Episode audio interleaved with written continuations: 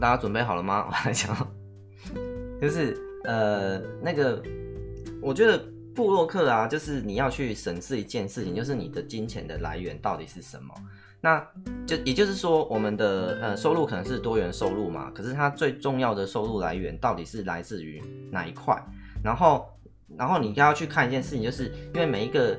呃，就像你做一个开公司做生意嘛，有一些产业是你经营了六七种事业，可是它可能呃有现在赚钱的，有的是长尾型赚法的，那有的是哎可能以后就会慢慢消失的，然后或者是说它是未来是升势看涨的。通常我们在做事业开公司的时候，你都会去这样思考嘛。那布洛克也是一样，就是要用这种方式去思考。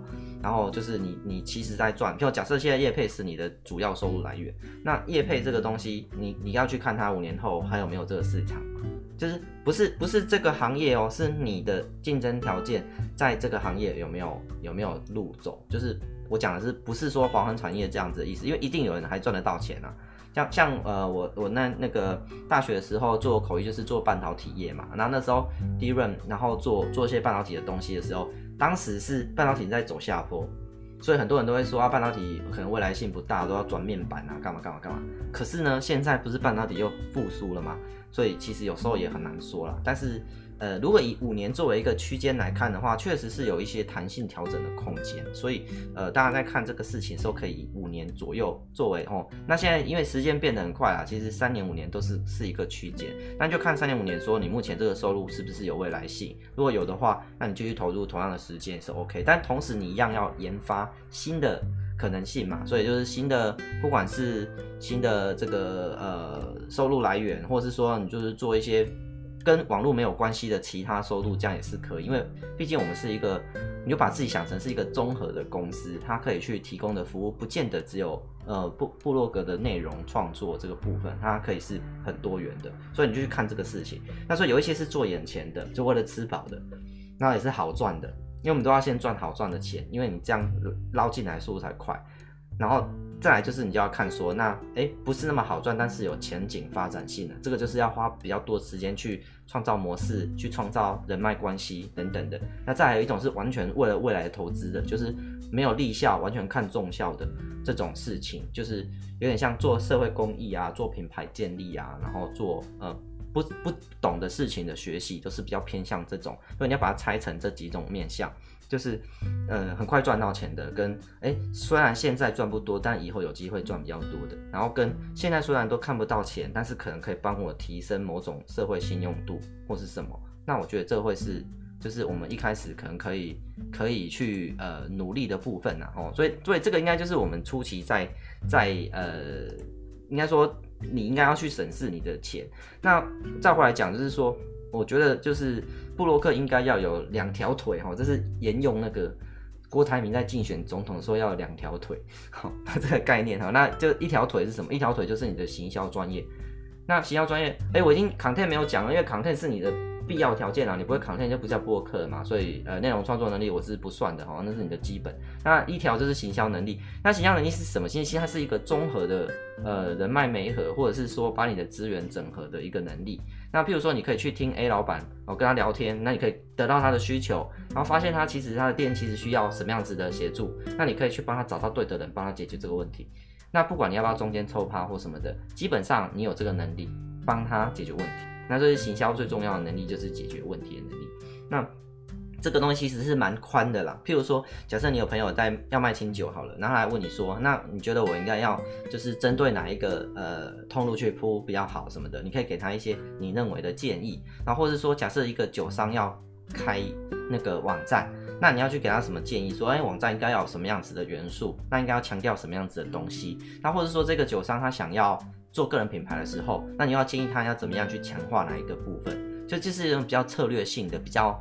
偏向叫什么？就是就是我认为那是比较像是是顾问性质或者说是战略性质的东西。那这个东西如果你有办法，就是在呃跟跟每一个人接触的时候都能够让感觉到你是有这方面的能力的话，你这个脚就是很稳的。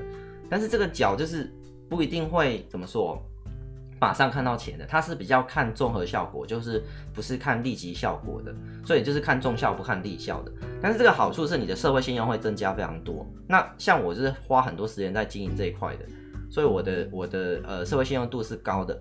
可是我的我的问题是会遇到我我不一定会马上产生钱嘛，所以我做了很多事情是没钱的。那尤其像呃二零二零那种疫情的状况，我变成呃我的直接钱减少很多，所以我还是会进入这个呃担心害怕的状态，就是哎靠，我的主要的收入减少了，那该怎么办？就会会思考这个问题，对啊。那因为我个性是比较喜欢做重效，不喜欢做利效事情，所以我会变成我要强迫我自己去做一些快钱。对啊，所以这是我的观啊。不过每个人有每个人的观，我只是跟大家讲，这个脚很重要，这个腿就叫行销腿，然后另外一个腿呢，就是销售腿。就是简单讲，就是这是销售这东西啊，就是就像我们之前的理论一样，就是你有两个地方可以拿到钱，一个就是厂商，另外一个就是粉丝嘛。那我们每个人都需要有商品去卖钱。那我们的商品是什么？主要分成两种，第一种叫做文文章嘛，就是 content，卖你的 content 赚钱，这是应该是就就是大家俗称业配的东西啊。但其实我比较喜欢称它为内容。那拿内容去赚钱，那内容赚钱，它是一个综合性的商品，它是包含沟通、包含采访嘛、沟通嘛，然后制作 content，最后再呃推推播或是扩散出去，这整个过程就是你的这个商商品哈，就是就是你的内容的商品。那这是我们每个布洛克都应该拥有的商品，可是它的它的好处是它已经被证实了是卖得动的东西，但它的缺点就是它的售后服务啊，包含它的回购性很差，就是它的以商品来说，它的效果不是一个超好的商品。你知道，如果你有做过一些呃，就是商品的销售的话，你就知道你要卖什么东西，每天都用得到，每天都看得到，很快就用完，还会一直叫这种东西。然后还有什么产品会说话？什么叫产品会说话？就是一一的边功力多少啊，它就是你自己就会卖这样子的东西，就是好的产品。那所以布洛克的商品，你看能够买的只有开公司的老板或者是开店的老板，就是市场又小，然后呢又不能回购，不太能够回购，所以其实内容卖内容是不算是一个很好的商品，所以大家去思考这点。所以但是大家都很多人都靠业配赖以为生嘛，啊，为什么？因为舒适区嘛，爽嘛，你已经。验证你是有效的时候，那个案子就一直来，一直来找你嘛，就是被动就有收入，所以呃不是被动，就是被动就会有那个案件进来，那你就不会呃一定要去做什么突破嘛，所以这是一个糖衣的毒药啦，那种感觉，但是也不能也不能不要嘛，因为我们还是需要这个钱啊，所以它的概念是这样，那但是其实你还是要发展其他的商品啊，那讲讲比较简单，就是你去开发一个商品，就像在。卖那个那个读者这样子，然后譬如说你弄到了一批这个帝王蟹哈，然后你要卖给粉丝这样子，然后你就是利用你的网络的手段去呃触及到这些粉丝，让他们想买，然后提供一个相对比较物美价廉的价格，让他们去愿意购买哦。那可能做一些促销活动或跟他互动等等。那简简单讲就是获得这个商品，而且找到一个销售它的路。那这就是我们的第二条腿，就是销售腿。那这个。这个概念是很宽的，就是你也可以卖很高端的东西，譬如说你可以卖，嗯，像这个国外哈，超多个人品牌做这件事情啊。譬如说一个摄影师，他就是把那种各种拍摄的时候所需要的技巧做成 PDF 的电子书，然后放在他的网站上，呃，大概有四十五页，然后这样卖三十美金，那你可以免费下载其中的三页是免费的，然后但是是英文的，然后你就可以看到它的那个内容，然后他的网站只做这个。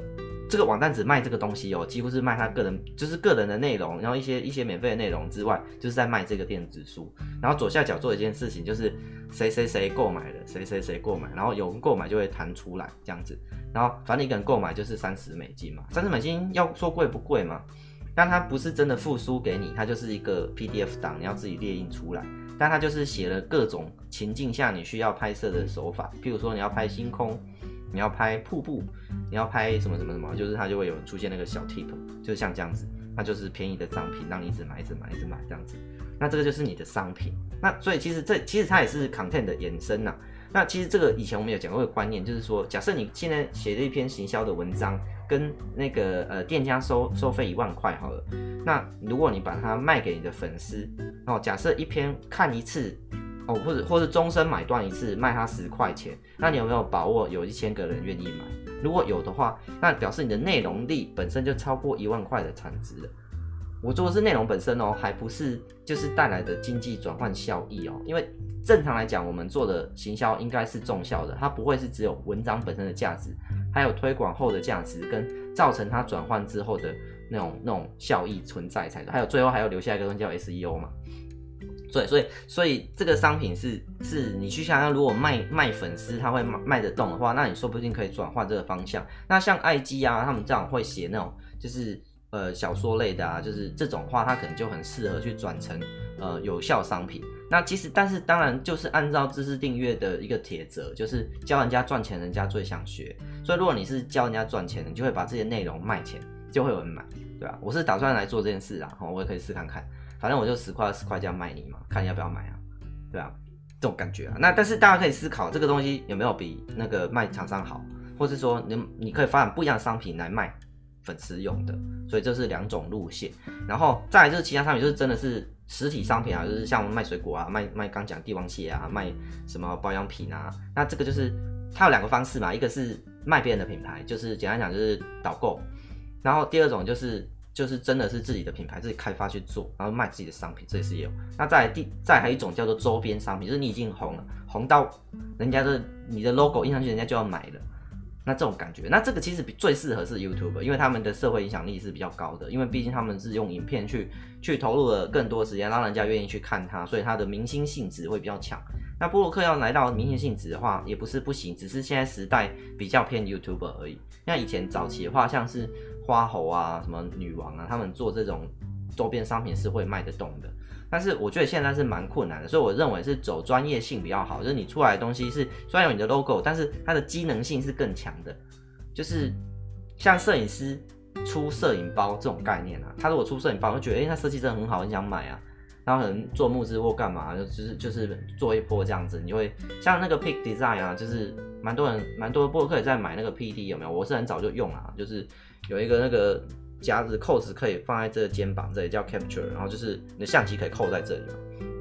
那个开发者就是一个摄影师，那他做了很多相关的，就是包含这种产品啊，然后那个背带啊，然后还是背包、手提包等等。那这个就是他的那种机能性强的专属商品。那他现在已经 P P D Design，你可以去查 P D，他已经算是一个世界有名的，就是对这些摄影爱好者来说是很有名的牌子了。对啊，所以就是你可以去看这个东西，所以销售对我们来说已经不是呃 option，不是选择，而是必须做。只是因为我们其实我们本来就有销售我们的文章，所以其实我们本来就有销售啊，只是我们要把销售面向弄宽一点，然后就是针对厂商也可以卖钱，针对那个读者也可以卖钱。那我觉得这可能就会是呃我们大家可以去掌握的。那所以当你这两条腿都很确切的时候，你就有行销腿，然后有这个销售腿，两个腿的时候。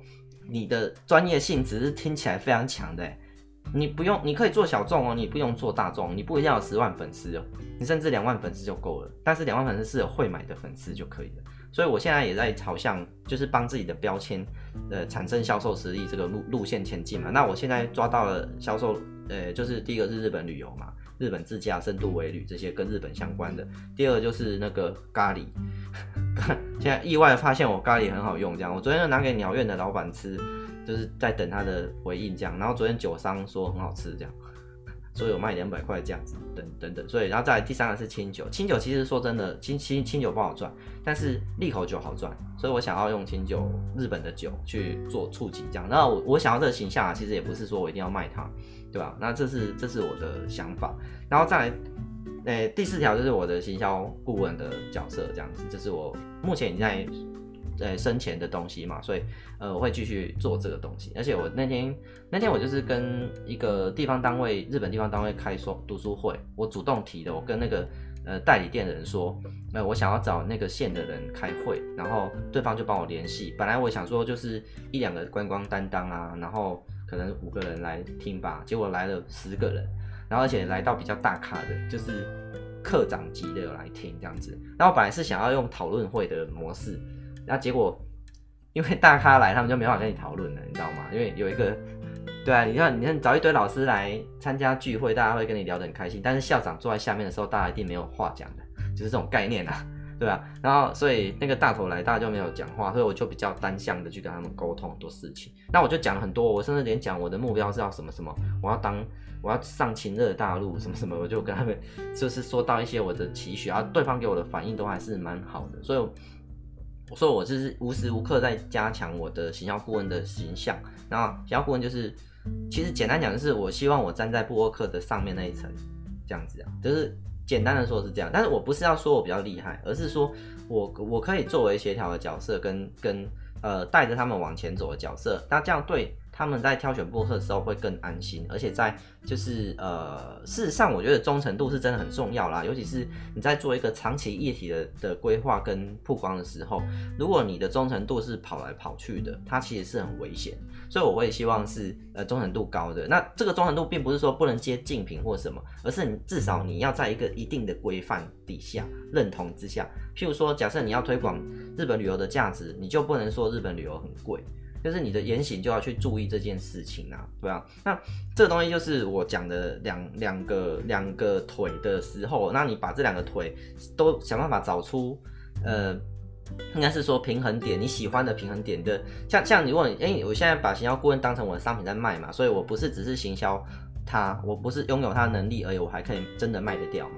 那有时候你你可能这个顾问整合能力是可以帮助你的店家朋友获得更好的收入，或者是说解决他问题，可是你还没办法跟他收费，所以就表示没办法商品化，所以应该是想办法试图商品化。那试图化的话，就先从上架开始，譬如说在你的粉丝页的哪里，呃，或者网站的哪里写说我们有一对一顾问服务，然后一个小时多少钱这样子。如果你做这件事情，就表示你上架，对啊。然后我的意思是说是这样，所以这两个东西其实是相辅相成的啦。就我我说这个两条腿的概念是，你要多一个面向去思考你现在拥有的专业，不是单纯的停留在就是呃、我们都是讲的很专业，那专业在哪里这样子的感觉。那但但是就像我一开始讲的，你的 content 能力已经是基础中的基础，就像你去外商公司上班，他不会考你英文一样，因为你英文都不好，你来干嘛？你根本就是。那个不用不用考虑的状态了，大概是这样啊。所以我的想法是这样，所以我最近也是悟出这个，也不算悟出啊，整理出我的这个两条腿概论，然后也也希望大家听懂了之后，你可以去找出你的商品。那我认为没有商品，其实我们都是假的，你知道吗？因为我们在阐述别人的好，那你根本就没办法赚钱啊，因为因为阐述别人的好，人家不会分你嘛。你目前为止有那个老板，就是他顶多请你去吃尾牙吧，他有他有分过红给你吗？对不对？哦，这次真的赚超多的哎，那个谁谁谁真的太感谢你了，我决定要发一个 bonus 给你，你有听过吗？不要说我没有收过，连听过都没有嘛？啊，为什么？因为不可能啊！为什么？因为你跟他不是战友嘛，他干嘛要他干嘛不用做到这个地步啊？对不对？所以我觉得这也是大家要去大家要去思考的啦。所以我觉得，嗯，如果你你认同我刚讲的这个概念的话，你可以。就是赶快去思考说，那我的商品转换到底是什么？那我要去怎么利用我的那个行销的实力去卖我这个新的商品？那不管是对粉丝还是对厂商都一样，他应该都有都有机会跟你买东西啊。而且你可以把它拆开看哦，因为是厂商的人也可以是你的粉丝嘛，没有规定他是不重复的吧？对不对？就是你开了一个，假设你你出了一个食谱嘛，那那这些老板跟你买的话，不就你很强吗？但是如果你专业更强，你甚至卖的不是食谱，哎，是这个菜谱，哎，就说，哎，那你这个菜可不可以让我在店里卖？这样，哎，你懂我意思吗？这是，这是我觉得我想要走的路线之一。但而且我可以，我是蛮想跟大家，呃，宣扬这些观念啊，是因为做做做业配赚钱真的蛮辛苦的啦，因为它回购性极低嘛，尤其是做餐厅的，餐厅老板的行销观念又不好。那你你如果说只是一直卖他文章，他可能就是哦有效没效，有效没有效，啊那没效那个人就出去骂你哎，那有效那个人也不见得会告诉别人你你很有效啊，对不对？那就会变成这种，就是我们的好只有我们自己知道，没有就是宝宝那个心里苦啊，让宝宝不说这种这种这种这种感觉嘛，那何必那么我们我们为什么要那么可怜？所以我觉得确实有效的呃商品销售途径跟。呃，确实具有呃好的价值的商品，我们尽可能去开发这个，然后让它卖钱，那我们就会赚钱嘛，然后我们就可以做我们想做的事情，就可以做得更好。那对啊，我我其实坦白讲，我真的不认为布洛克是很爱写文诶。你现在没有钱，然后没有什么事情好做的时候，你会想要睡觉还是写文？对不对？如果没有任何目的的话，就是兴趣写文，应该不是吧？就是想传达什么嘛？所以其实。写文是我们的我们的做呃，应该说是一个工具或必要手段啊，它不是它不是你的兴趣嘛？不然你不会没事就想要写文吧？我不知道啦，我是不是啊？我不是这种人，我比较喜欢找人聊天这样。那可能是我的兴趣在这里。那那可能你的兴趣我不知道，可是你可以去思考这个点。那如果你的兴趣不是写文的话，那你就要更清楚你写文的目的嘛？干嘛要写文？写文的战略意义在哪里？然后文章要多长？花多少时间写？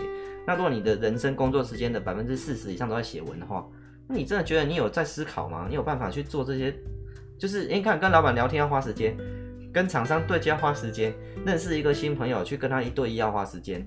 去朋友公司参观哦，他什么新居落成，这都要花时间呢，这些都是没钱的。可是你不做吗，你都不做的话，那你怎么未来的可能性在哪里就看不到？所以其实我们的时间分配是说真的非常困难，因为我们我们是可以深夜写文或者是什么大清早起来写文，时间是很自由，没有错。可是你要跟这个世界对接的时候，你就没有那么自由了，你要配合别人的时间。简单讲，你的黄金时间应该是要蛮多时间在外面跑的哦。那什么叫黄金时间？就是中午过后到晚上可能九点这段时间就是黄金时间，就是大家最多人醒着的时候。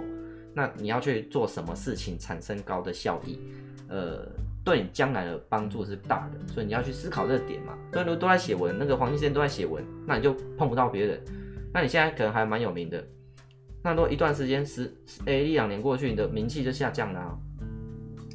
啊对啊，那其实因为 FB 是别人的嘛，又不是你开的。FB 什么时候给你弄下，你就你就你就腿瘸了，这种事情难道你不会？